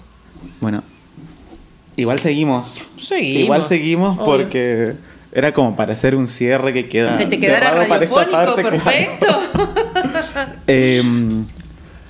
No, muy fuerte, muy fuerte todo, muy fuerte, la A mí verdad. me gustaría preguntarte o que si puedes comentarnos es cómo después de tanto tiempo, después de tantos siglos, hablando de, de- de- de- en América en general, em, no logramos salirnos del concepto de o de vernos o autopercibirnos como minorías. En general, nos pasa como, como descendientes de pueblos originarios, nos pasa como mujeres, a las mujeres, nos pasa eh, como pobres, ¿no? Sí.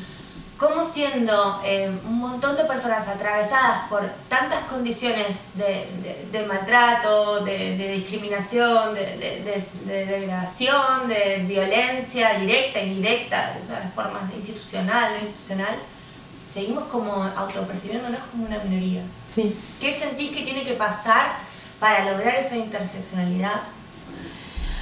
Sí, em, es muy interesante eso que decís porque realmente hay algo ahí. Yo creo que esa, esa sensación, no te estoy mirando para hablar para acá, Eh, yo creo que esta, esta sensación de ser minoría, cuando en términos numéricos eh, son mayorías, tiene que ver con la distribución del poder. Eh, son minorías en términos de poder político. Eh, son los grupos de personas que atravesados por distintos ejes no están teniendo ahí poder político. Entonces esa sensación de minoría, de ser pocos, es por no tener poder. Yo creo que justamente ahí funciona mucho esto de, dividir reinarás, ¿no? De fracturar a las personas y de poner a unos grupos como amenaza para los otros y también de no querer reconocer que hay cosas en las que sí tenemos en, en algunos ejes ciertos privilegios y va a haber que perderlos, ¿no? Digo, eh, poder tener ahí realmente una cosa de replanteo y, de armar alianzas y de desmontar eso implica que incluso si no tenés un lugar de, de- de opresión activa, incluso si te parece que esos que esas jerarquías de poder y de opresión están mal, a veces estás en lugares de privilegios. Yo que soy una persona muy blanca, muy rubia, soy una persona antirracista, igual tengo privilegios porque soy blanca, rubia y tuve una educación universitaria. Punto. Entonces hay algo ahí donde también hay que tener la disposición a saber no solo la buena conciencia, decir, ah, no soy racista, la disposición a perder privilegios. Eso es lo que no pasa. Entonces, no pasan las cuestiones raciales, no pasan las cuestiones de clase, no pasan las cuestiones sexuales. Y de hecho, las cuestiones sexuales muchas veces amalgaman lo demás. Ah, Para mucha gente aparece como cierto consuelo de, bueno, al menos soy normal, cuando están pasando una situación de clase horrenda, súper explotados, una situación de racialización que también les explota. Y bueno, aparece mientras tanto, por lo menos soy normal, ¿no? Sí, como decías, hemos sido el chivo expiatorio siempre, Total. o sea, desde siempre. Total, total, pero yo creo que es un poco eso, creo que, que la, la- la sensación de ser minoría es no tener poder y que parte de lo que no se logra aglutinar es porque nadie quiere perder los privilegios que tiene. En el, en el eje que sea que tiene sus privilegios. No siempre, quiero decir, no siempre es que están los malos haciéndonos cosas. Sí, está toda esa gente que es racista, que es colonialista, que es homofóbica, que es machista, que es capacitista. Está toda esa gente. Y además, bueno, lo que hacemos y lo que no hacemos nosotros mismos. Creo que eso es fundamental. Sí, total. Sí, entendernos también como parte de ese entramado supuesto, social, o sea, por supuesto. Y, y que replicamos dinámicas, que sí, sí, es, es importante también, es, también sería otra estrategia posible para, para repensar este momento que es como muy difícil, muy difícil, muy duro, o sea, no sé, yo ando súper apocalíptica, pero... Pero la verdad que tengo miedo, la verdad que tengo miedo. O sea, no sé, veo lo que está, lo que pasa en Chile y y digo, wow, wow, o sea, esa ultraderecha que es, no sé si has visto los no sé, comentarios de los, lo- los eh, políticos, de las figuras políticas de la ultraderecha en Chile, tipo en, eh, en contra del voto femenino. Sí. Que la naturaleza tiene que pagar su derecho a la vida. Lo que decías delante, o Sí, sea, no es solo que están en contra del, de, de cualquier expresión sexual que no vaya, que no sea parte de la norma. O sea, eh, vienen por todo. Sí, sí, por supuesto que sí. Por supuesto que sí, porque además em, va como conectado, ¿viste? Eh, o sea, en general las cuestiones sexuales están instrumentalizadas, son como una excusa. Porque bueno, eso, eh, a mucha gente le, le- le pone ahí como, le da el temor de que se estaría yendo contra la naturaleza humana.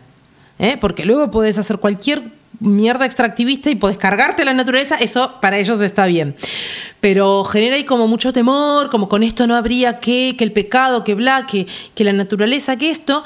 Pero en realidad la agenda va mucho más allá. Entonces, cuando, cuando es con mis hijos no te metas, es la discusión de la patria potestad de los padres y te vienen con esta, cuando yo decía esto del, marco paralelo de derechos humanos, por ejemplo, tratan de instalar que existen los derechos parentales, que los padres tienen derechos en tanto padres o madres sobre sus hijos, lo cual no es verdad. Y de hecho nosotros confrontamos ahí y decimos, no, no, acá hay unos derechos de los niños y ustedes los están vulnerando, los derechos de los niños que son consagrados. Nosotros, las personas que ustedes presentan como peligrosas para los niños, somos quienes estamos defendiendo el derecho de los niños, por ejemplo, a la educación, que abarca la educación sexual integral.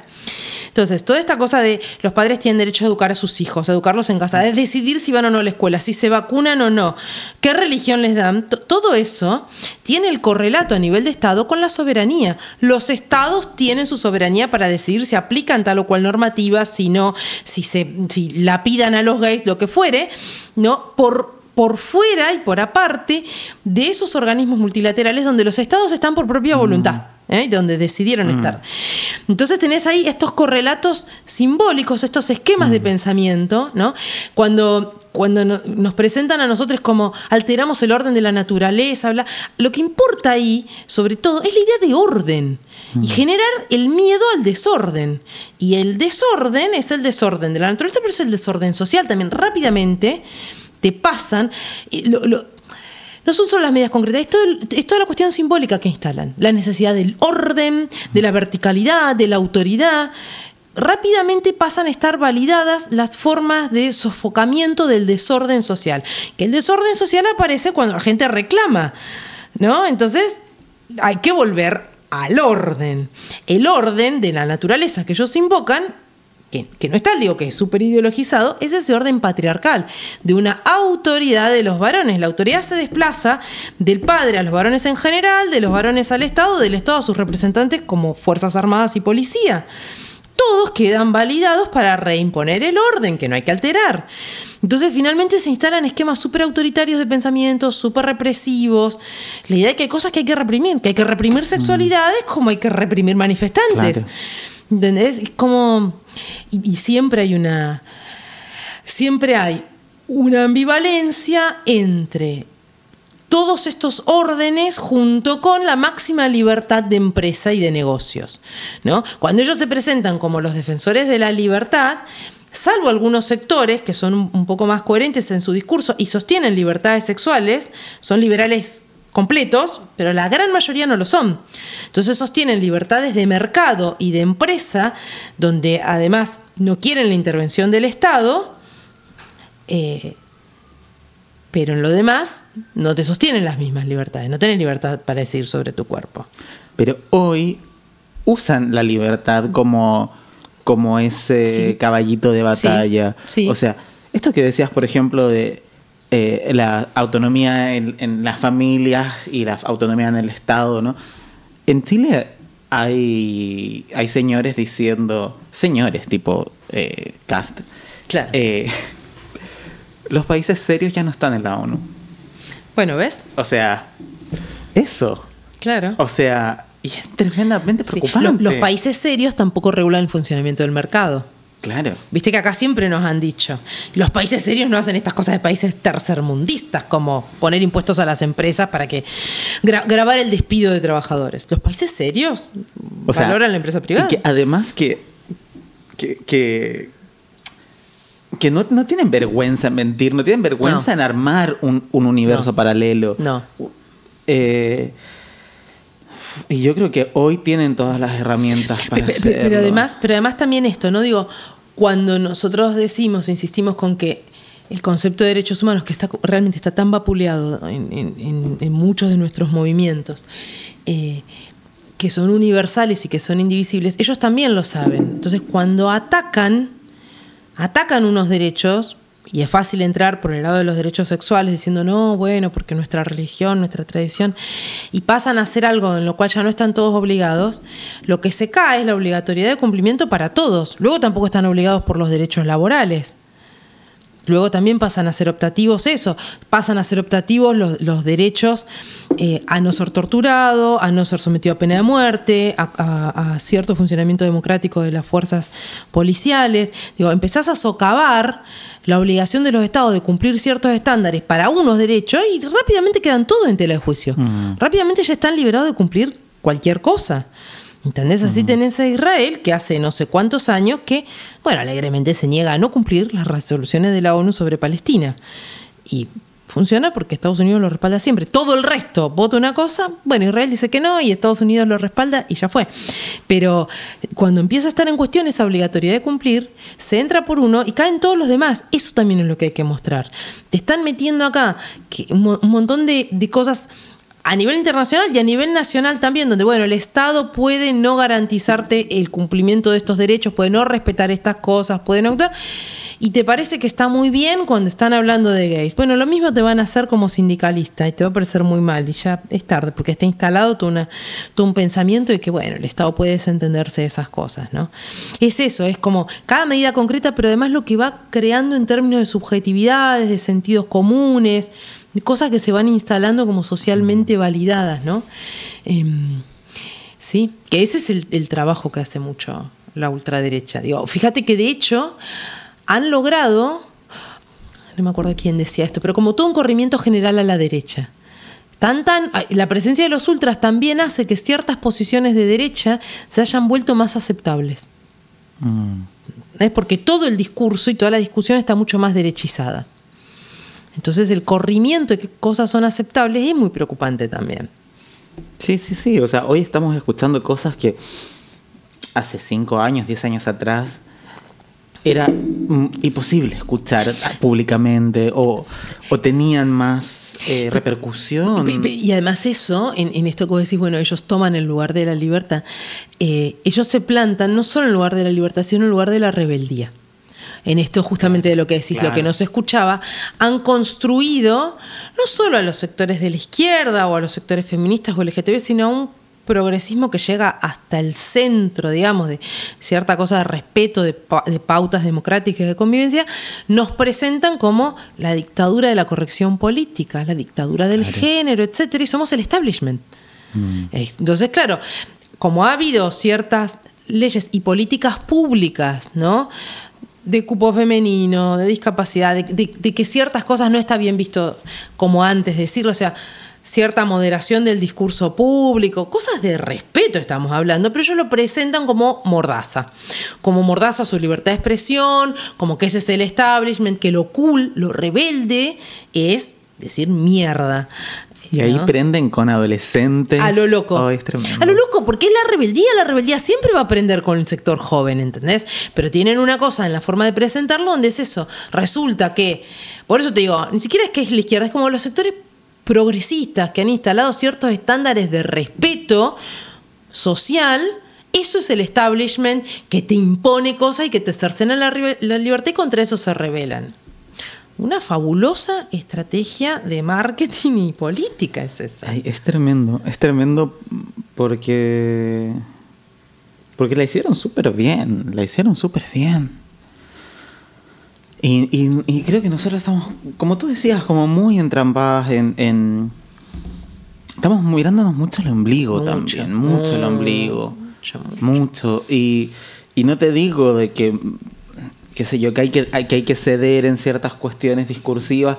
Hay que seguir discutiendo, hay que seguir, pero, pero también estar más pillas, o sea... Pero sí, sí, y también regular con quién estás con quién estás hablando en cada momento, ¿no? Entonces, bueno, ok, yo puedo estar en una discusión de movimiento feminista, con toda una cantidad de activistas, bla, y, estar con otras tortas y traer todo nuestro desarrollo teórico político basado en BITIC de por qué no nos identificamos como mujeres.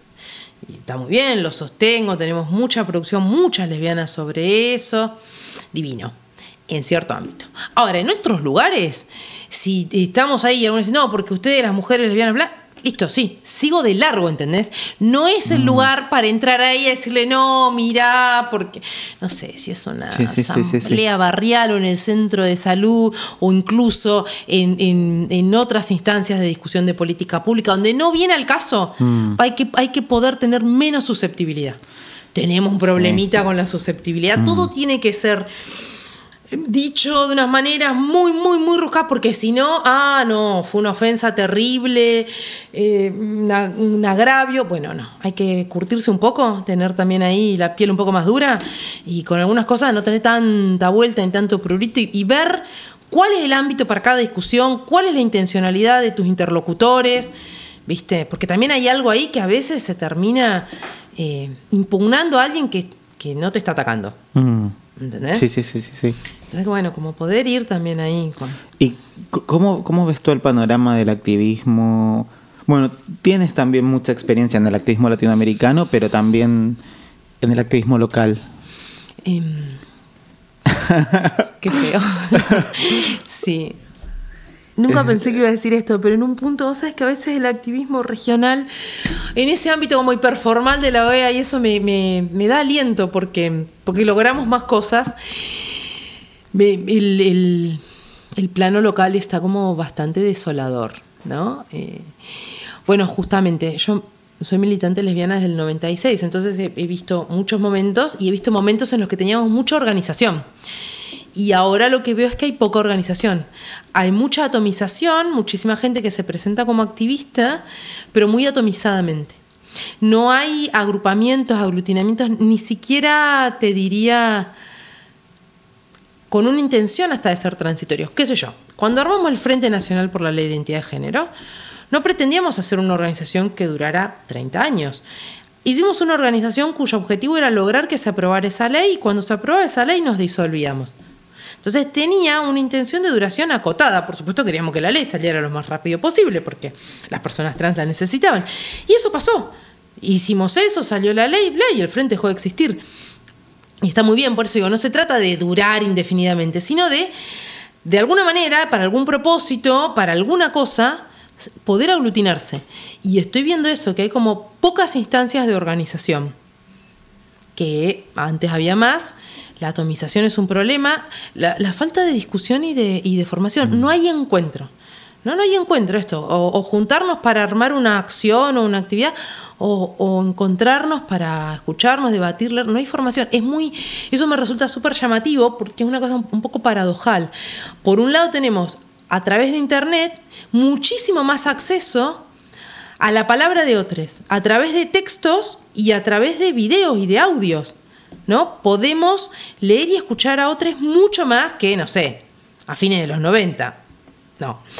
Sin embargo, de manera promedio, general, digo, por supuesto siempre tenés excepciones, no hay tantas instancias de formación y de discusión.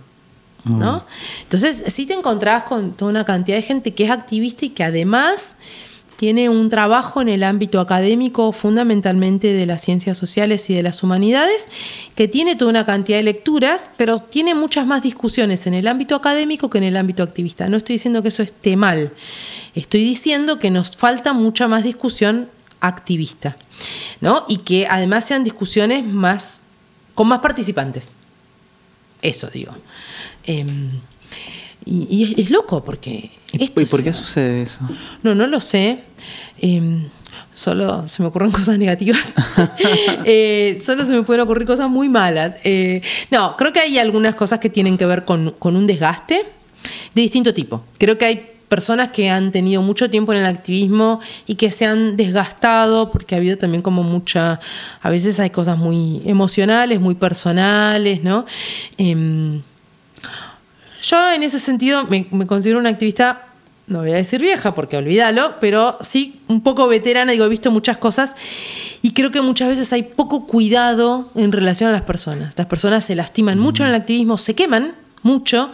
Muchos activistas están unos años y no quieren saber más nada por esto, porque se queman, porque hay cosas que son súper hostiles y a veces no hay un cuidado ahí de el recurso activista es re escaso, che, tratemos de que la gente no se haga mierda. Bueno, somos, creo que no somos tantos los activistas que, que tenemos como una mirada y un empeño en la construcción de movimiento. ¿no? Por ejemplo, Marcelo Ferreira, que tiene aún más años de activista que yo y con quien, además de que es mi amigo, trabajo, Marcelo tiene mucho puesto en la construcción de movimiento, lo ha hecho a nivel nacional, lo hace a nivel regional, pero ese es todo un tema, construir el movimiento, construir las organizaciones, sostener a los activistas, evitar que se hagan mierda, limar algunas discusiones, poder encuadrar, decir, che, esto, esto es personal, esto es político, ah, lo personal es político, pero no todo lo personal es político y no todo lo político es personal. Y eso a veces se pierde de vista, ¿no? Entonces creo que hay ese tipo de desgastes, creo que además a veces la gente no da basto, ¿no? Está tratando de sostener su vida en unas condiciones de precarización laboral horrorosas, entonces tienen una carga de trabajo tremenda, una carga de incertidumbre y de angustia de que no saben qué va a pasar con sus trabajos, con los lugares donde viven, ¿no? Unos alquileres donde es muy difícil alquilar por la plata, por las condiciones digo, muchas cosas de la vida, el sostenimiento de la vida es hecho muy difícil. Y bueno, a veces la gente no, ya no le queda resto para el activismo. Eso es como muy real, eso también es muy importante, ¿no? Digo, eh, y, y, a veces, bueno, creo que también hay otros factores. Eh, creo que una cosa que pasó y que no hemos podido como analizar bien es, bueno, los efectos justamente del kirchnerismo, ¿no? Ha tenido efectos que han estado muy bien y ha tenido efectos que han sido más complicados.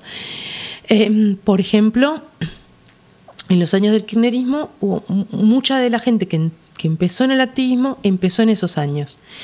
Entonces se formaron como activistas en un contexto de un, llamémosle, Estado a favor, un activismo con viento a favor desde el Estado, donde se podían pedir cosas, como, no sé, que te pusieran un escenario, un dinero, lo que fuere.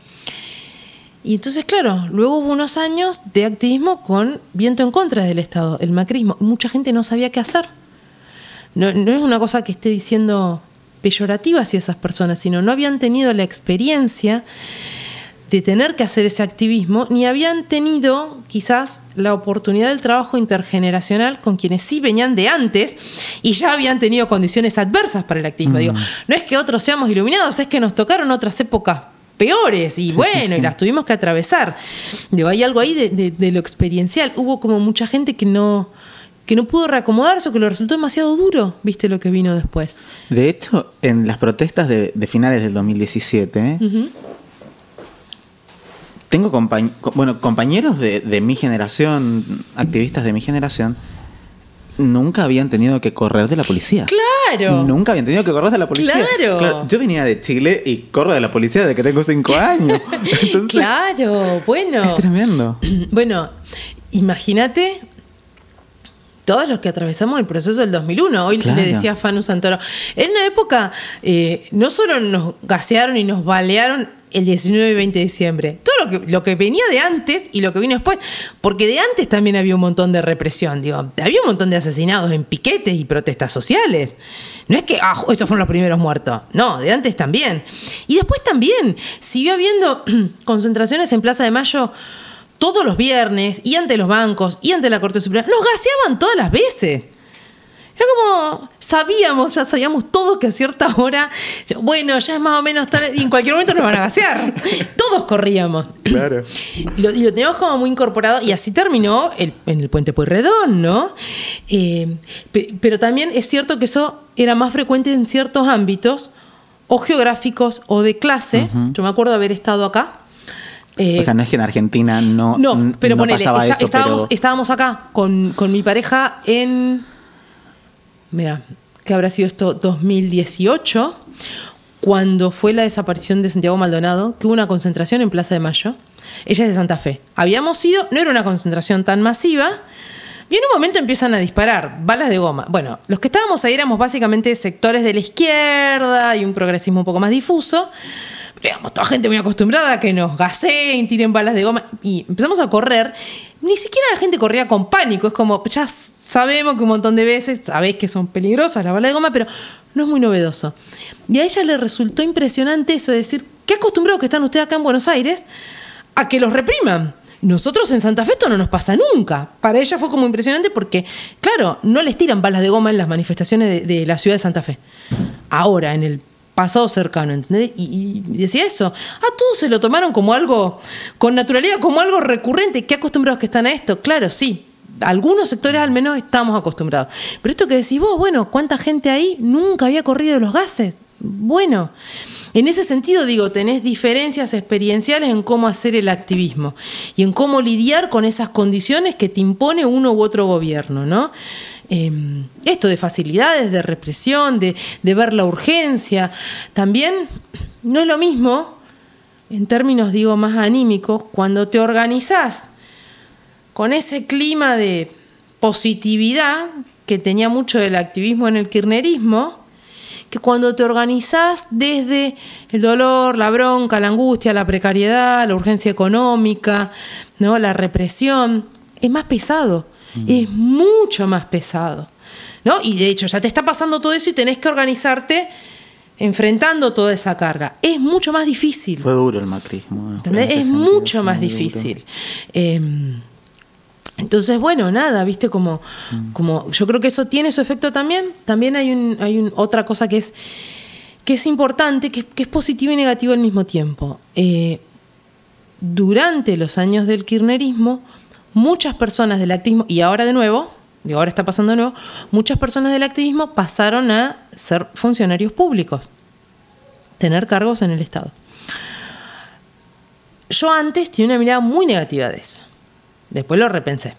Porque claro, a mí me parecía qué mal esto, toda esta gente que viene del activismo y ahora agarran puestos, bla, bla. Lo cierto es que esos puestos están creados y si no los ocupan estos activistas, se lo van a dar a cualquier salame que no sabe nada de los temas específicos y a quien además le importa nada. Entonces, hay algo donde, digo, finalmente es eso, tenés un tarado que no le importa, que no sabe y que cobra un sueldo y hace una política con la cual figura y que no nos sirve. Entonces yo creo que hay algo que está muy bien de tener gente que pasa del activismo a ocupar esos cargos de, de política pública, de gestión, que tienen un valor ahí. Me sigue pareciendo que a veces hay poca transparencia en cuando están como Estado, cuando están como sociedad civil, digo, esas relaciones son complejas, pero digo, igual creo que eso, que está bien que esos cargos los ocupe gente que tiene, que le, tiene un compromiso, que le afecta a su propia vida y que tiene la formación como activista, pero a su vez eso te saca activistas del movimiento. Mm. Esa gente que tiene formación, que tiene experiencia militante, que ha pensado cosas, que ha atravesado cosas y que puede a su vez formar y sostener a otros activistas, bueno, sale del activismo y, pasa a ser parte del Estado, de la función pública. Entonces hay una pérdida para los movimientos ahí. Y no es tan fácil el recambio y la reposición de activistas. Sobre todo cuando después te tocan los periodos adversos. ¿Entendés? No es tan fácil. Entonces, eso digo, por un lado, a mí me parece que está muy bien, me parece que es poner gente competente o gente que tiene un, un interés en esos cargos, y para el movimiento es pérdida. Eso tiene un impacto también, ¿viste? Mm. Y justamente no hay recursos, no hay instancias de formación, no, no, es tan fácil, no es tan fácil reemplazar eso. Mm. Yo siento que hoy hay bueno, tiene que ver también con, con, todo lo que está pasando, ¿no? La, la pandemia, la virtualidad, nuevas formas de comunicarnos, bla. Pero también es algo que viene de antes. El que me aterra mucho es, es eh, eh, esta cosa del, del, del, activismo virtual, que no tiene que ver que, la, que lo virtual sea malo en sí, ¿eh? uh -huh. sino porque para mí tiene más... Lo voy a decir con mi, con mi prejuicio, ¿no? Para mí hay mucha gente que son influencer que hablan de activismo o instagramer que hablan de activismo, por no sé si son activistas. No, claro, por supuesto. Sí, sí. Me, me encanta que hayas traído eso porque eh, Cuando la gente quiere decir que es académica, por ejemplo, tiene que reunir toda una cantidad de requisitos. Ahora, cual- cualquiera puede decir que es activista y ya fue. Ya fue, teniendo una computación, No, una linda está. foto, ya está. Eh, yo creo que hay un, hay un, hay un problema que, que siempre ha habido vanidades, egos y ganas de estrellato. Siempre ha habido. Eh, a veces también es uno de los problemas que tenemos en el activismo convencional y también es una de las dificultades y ha producido también que mucha gente se quemara. Pero la virtualidad potencia eso hasta el infinito. La cuestión del ego, la vanidad, el figurar, y permite además que eso suceda sin ningún laburo. Porque antes tenías activistas que tenían mucho afán de protagonismo y de vanidad, pero hacían algún laburo, ¿entendés? algún laburo material y concreto para ocupar ese lugar de protagonismo. Acá esta gente alimenta su vanidad haciendo nada, haciendo plaquitas de Instagram. Claro. Compartir una fotito con Claro. una frasecita abajo. Claro, y ya fue, ¿entendés? Listo. Entonces, ese es un problema gigante. Y, y- y te digo más, fíjate hasta dónde esta cosa virtual es tan, es tan etérea que lo que están disputando es ser influencers, aparecer en los medios, tener likes. Eso es todo. Digo, esos viejos activistas que querían protagonismo disputaban poder. Mm. Acá esta gente ni siquiera quiere disputar poder. Y ese es un problema también. Igual es el nuevo poder. Es, es tremendo, Sí, igual, pero, es pero- terrorífico. pero es un poder de espuma. Es un poder que no tiene un correlato esto, ¿no? Con, con cuál es la acción, cuál, es, cuál es el aglutinamiento de gente, cuál es la política pública. O sea, a mí lo que me preocupa mucho es que. Es un poder de opinión, quiero decir. Sí, son muy formadores de opinión. Pero.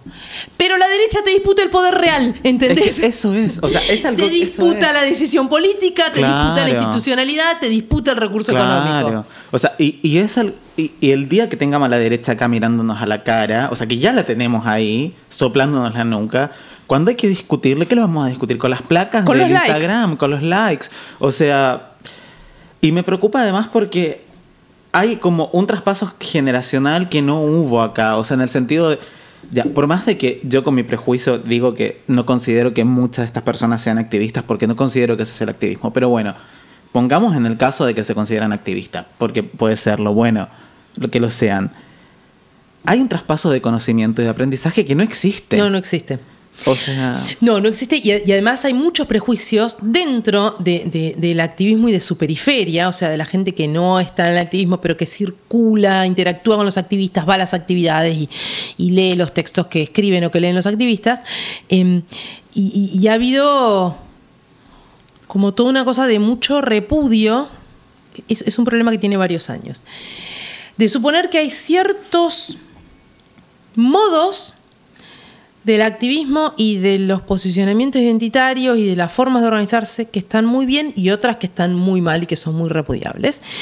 Y entonces en un momento pasó a ser todo, la asamblea horizontal, la micropolítica, el activismo, y a tener dentro del mismo activismo un discurso súper peyorativo, no solo del tipo de activismo que hago yo, que además es mi trabajo, el activismo rentado en general siempre ha sido el mal encarnado, el demonio, el activismo internacional, por mucha de esta gente es despreciado como inútil, Voy a decir que el activismo internacional nunca es inútil, no solo porque la derecha lo disputa, sino porque cuando tenés contextos nacionales que son horribles, entras por la ventana de la normativa internacional.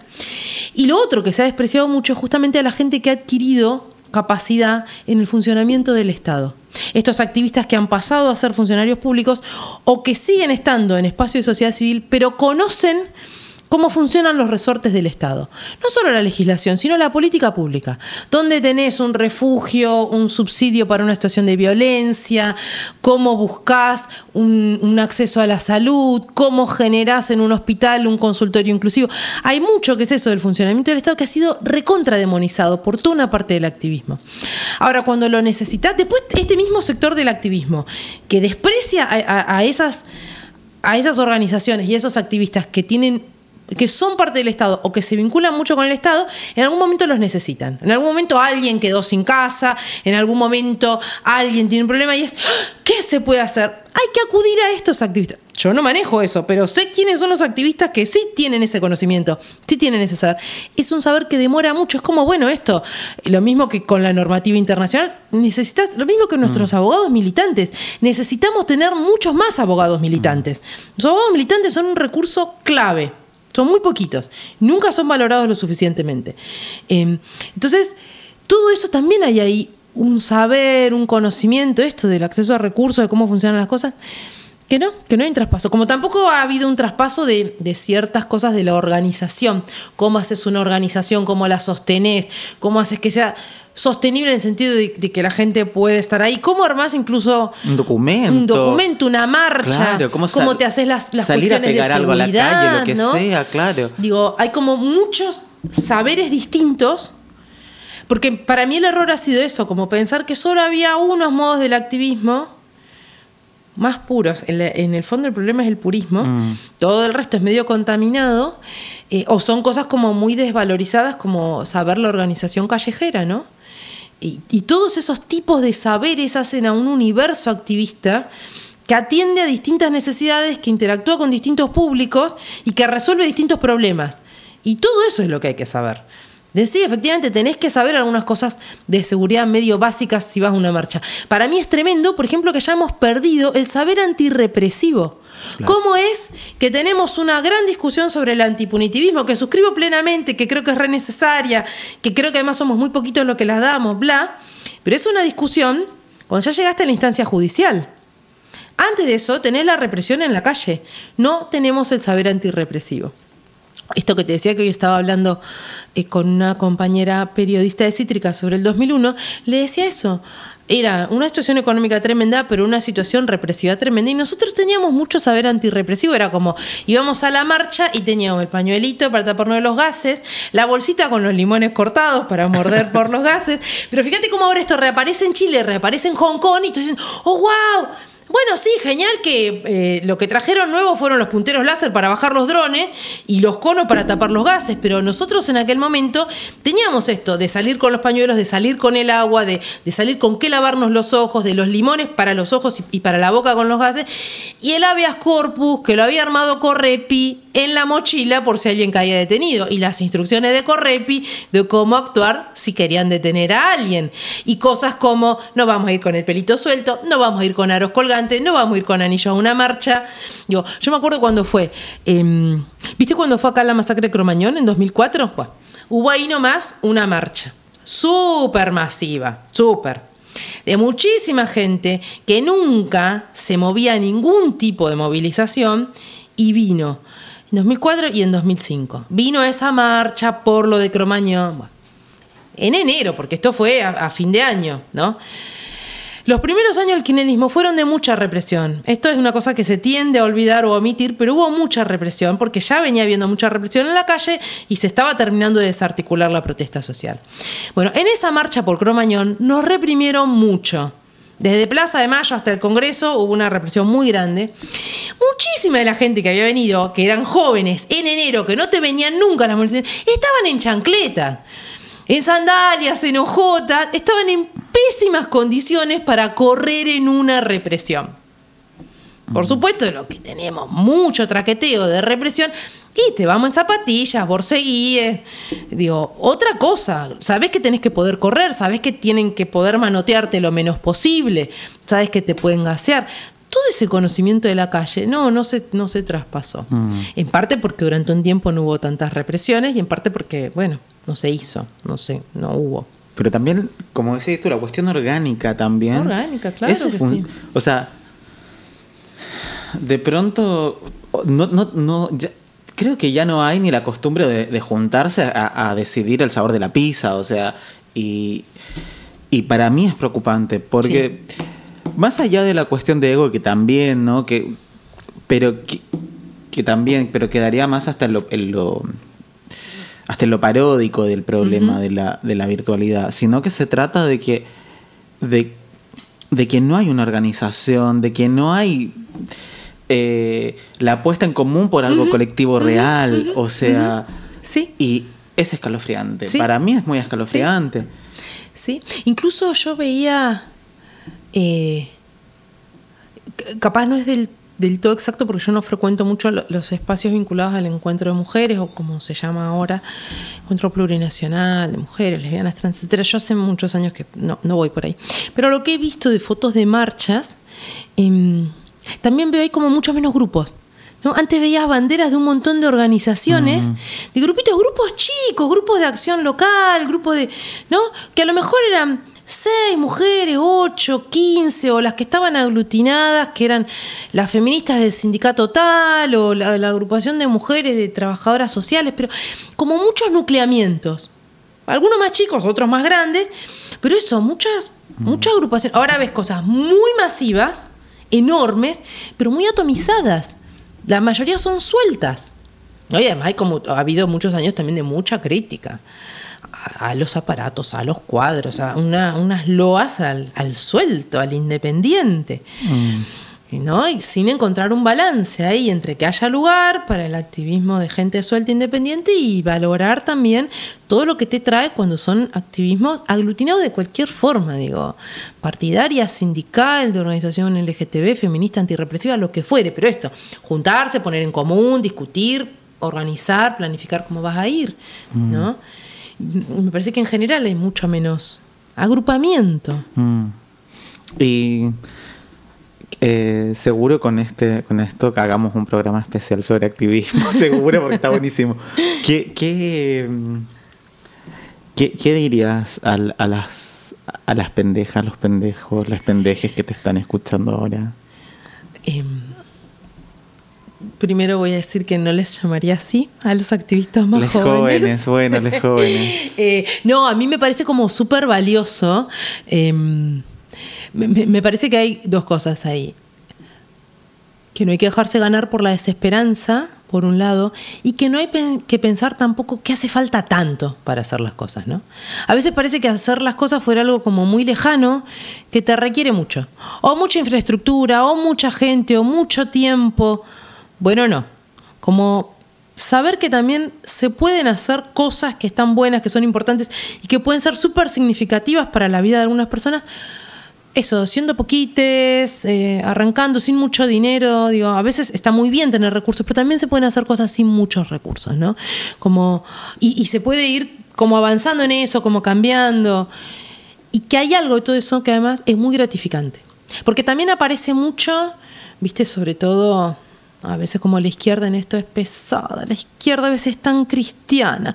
Aparece una cosa del sacrificio y del Del deber. mártir, y del mártir, Ay, sí, claro. por eso te digo, hay una Sí. impronta martirológica cristiana en la izquierda Sí, que sí, es como sí. muy impresionante.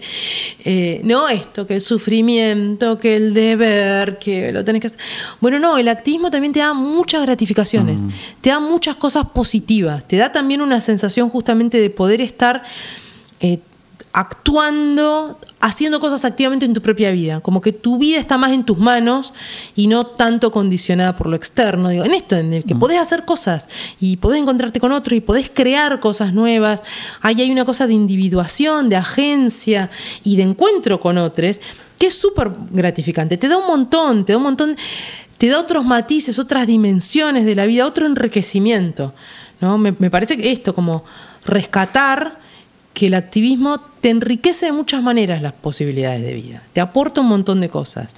No es solo que das y te sacrificás y vas al martirio. No, hay un montón de cosas positivas ahí. Y eso, y que se puede hacer con, con poquito, con empezando. Ya. Muchas gracias, Luisa. Muchas placer. gracias por esta Muchas, conversación muchas maravillosa. Me encantaría seguir, te juro. Por,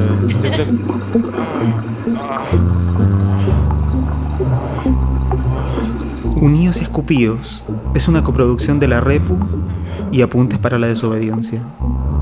En la producción musical, el arte y los gemidos, jugo de basura. En la voz, las plumas y la palabra, Pablo Balcázar. Nos encontramos en un próximo episodio en larepu.com.ar. Maricones del mundo, unidos y escupidos.